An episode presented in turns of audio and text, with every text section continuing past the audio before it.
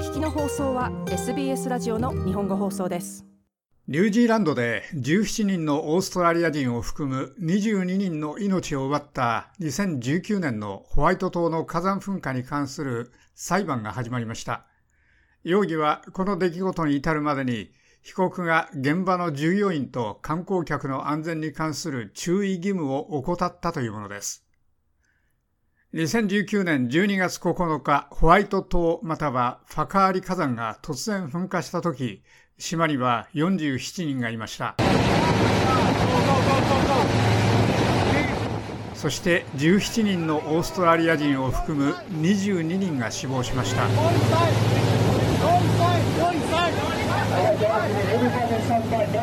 当時33歳だったニューサースウェーズ中北部海岸のジェイソン・グリフィスさんは体の80%をやけどし後にそれが元で死亡しました。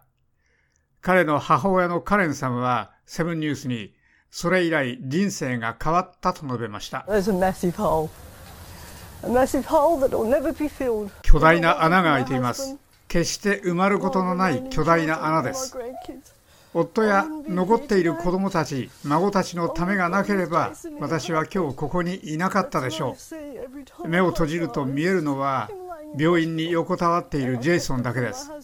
私は目の前で基本的に溶けて死んでいくジェイソンを見守らなければならなかったことを長い間夫に言いませんでした。カレン・グリフィスさんでした。この島のツアーの運営に関わっていた6人の被告をワークセーフニュージーランドが起訴したのを受けて、オークランドで裁判官一人だけの裁判が始まりました。容疑はこの出来事に至るまでに被告が現場の従業員と観光客の安全に関する注意義務を怠ったというものです。カレンさんは、この島の火山警戒レベルが噴火が起きていない場合の最高レベルである2だった時になぜ息子が現場に行くことを許されたのか長い間疑問だったと言っています。私はそれを終わらせたいと思っていますが、終わりがありません。私は悪夢を見ています。目を覚ませない悪夢です。それはただ続いています。ジェイソンは死んだ時まだ33歳でした。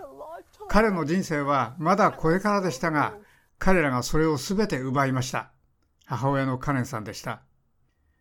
死亡した22人のうち19人はホワイトアイランドツアーの客で2人が従業員でした。噴火の時刻にはホワイトアイランドツアーの船3艘が島にいるか島から帰るかしていました。ナイジェル・ハンプトン KC はニュージーランドの弁護士でヘルスと安全関係の法律が専門です。彼は ABC に対して被告の一部はすでに有罪を認めたと述べました。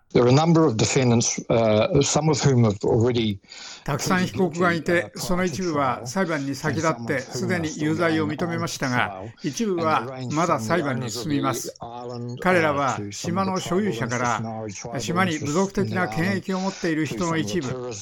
船で島まで行く観光業者の一部やヘリコプターで島まで行く観光業者の一部のほか GNS 政府の科学機構などまで様々です。ハンプトン KC でした。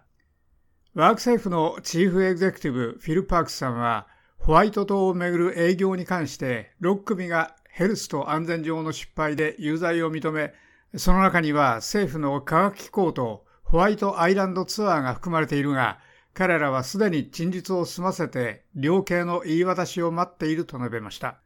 残りの6組の被告は今裁判中です。ハンプトンさんは、ニュージーランドのヘルスと安全の基準は改善する必要があると述べました。ニュージーランドでは一般的にしばらく前からヘルスと安全に本当の問題があります。ニュージーランドのヘルスと安全はことが起きてからで先手を打っていません。私の見るところでは、監督官庁は昔から大変自由放任主義的態度で、ワーク政府とその前身の官庁も組織に対して適切な基準を持つよう強く主張していません。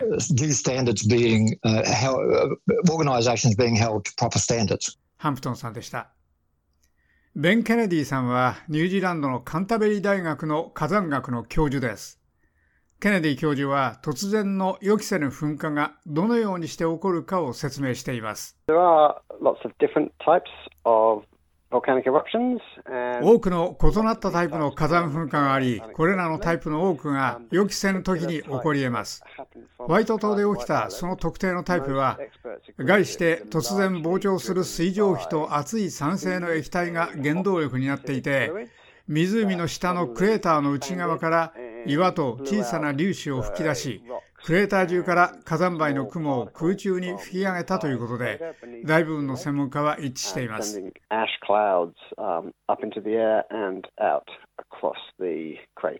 ケネディ教授でした。ケネディ教授はまた、2019年のホワイト島の噴火のような噴火はニュージーランドでは珍しくないと述べました。ニュージーランドでは前にもこれらのタイプの噴火がありましたし、ルアペフ火山にもそれらがありました。ハカーリはこれまでの10年間に数回噴火しました。それらは特にルアペフとファカーリの特徴です。ケネディ教授でした。この裁判は4ヶ月間続くものとみられており、最初の出動者と生存者から聞き取りを行います。もし被告たちが有罪となった場合は、最高150万ドルが課される恐れがあります。しかし、カレン・グリフィスさんにとっては、その裁判のためにニュージーランドへ行くのはトラウマになりすぎると言っています。カレンさんはその代わりに高級的な噴火の犠牲者の慰霊碑を建てるよう呼びかけています。以上、SBS ニュースのキーラ・ヘインのレポートを SBS 日本語放送の長尾久明がお伝えしました。もっとストーリーをお聞きになりたい方は iTunes や Google ポッドキャスト Spotify などでお楽しみいただけます。